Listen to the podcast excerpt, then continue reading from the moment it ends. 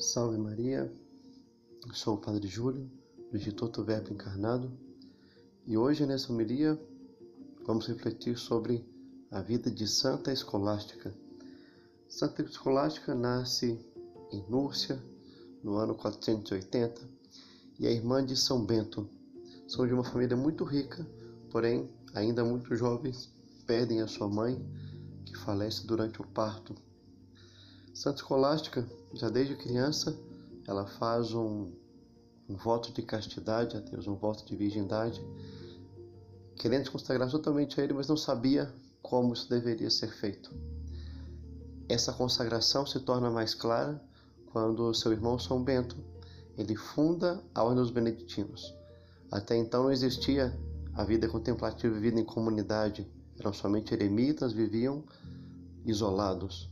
E São Bento começa com essa vida voltada à oração, à contemplação, à penitência, ao silêncio, porém vivida de modo comunitário também.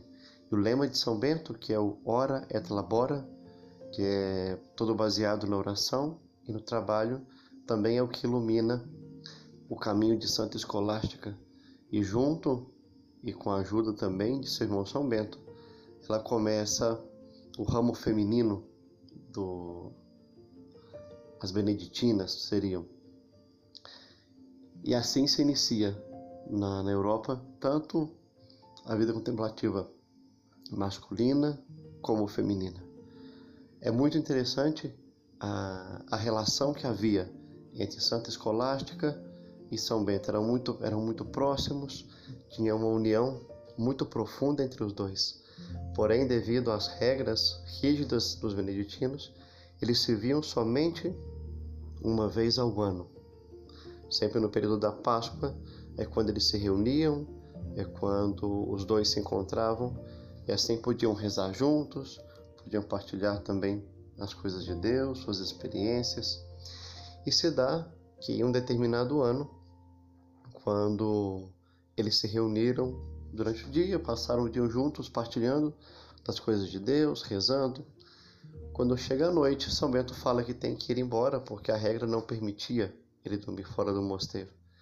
Santo Colásio insiste muito que ele fique. Ele, muito fiel à regra, irredutível, diz que iria embora. E Santa Escolástica reza, pedindo auxílio a Deus de que seu irmão pudesse ficar mais tempo com ela. E acontece que dá uma chuva torrencial muito forte e São Bento de fato não pode ir embora.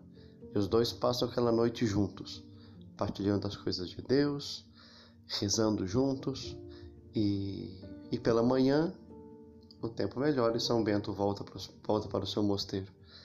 Três dias depois, Santa Escolástica falece. É o que ela queria e o que Deus permitiu era uma despedida de seu irmão. São Bento a sepulta no túmulo que ele havia feito para si, e 40 dias depois é a vez de São Bento também falecer, e os dois são, e São Bento é sepultado na mesma sepultura de sua irmã. Quando Santo Escolástica falece, São Bento a vê como uma pomba entrando nos céus, e por isso que ela é representada com, como uma pomba, né, junto de, de sua imagem. Como ambos tinham esse lema do ora et labora, né, da, também da oração unida ao trabalho, vamos pedir hoje a Santa Escolástica, a São Bento e a Santíssima Virgem a graça de que nós também possamos viver desse modo, não? sempre com a nossa vida preenchida, com nossas orações, também unida ao nosso trabalho. E assim, todas as nossas ações serão agradáveis e consagradas a Deus. Que eles possamos alcançar essa graça nesse dia de hoje. Louvado seja nosso Senhor Jesus Cristo, para sempre seja louvado.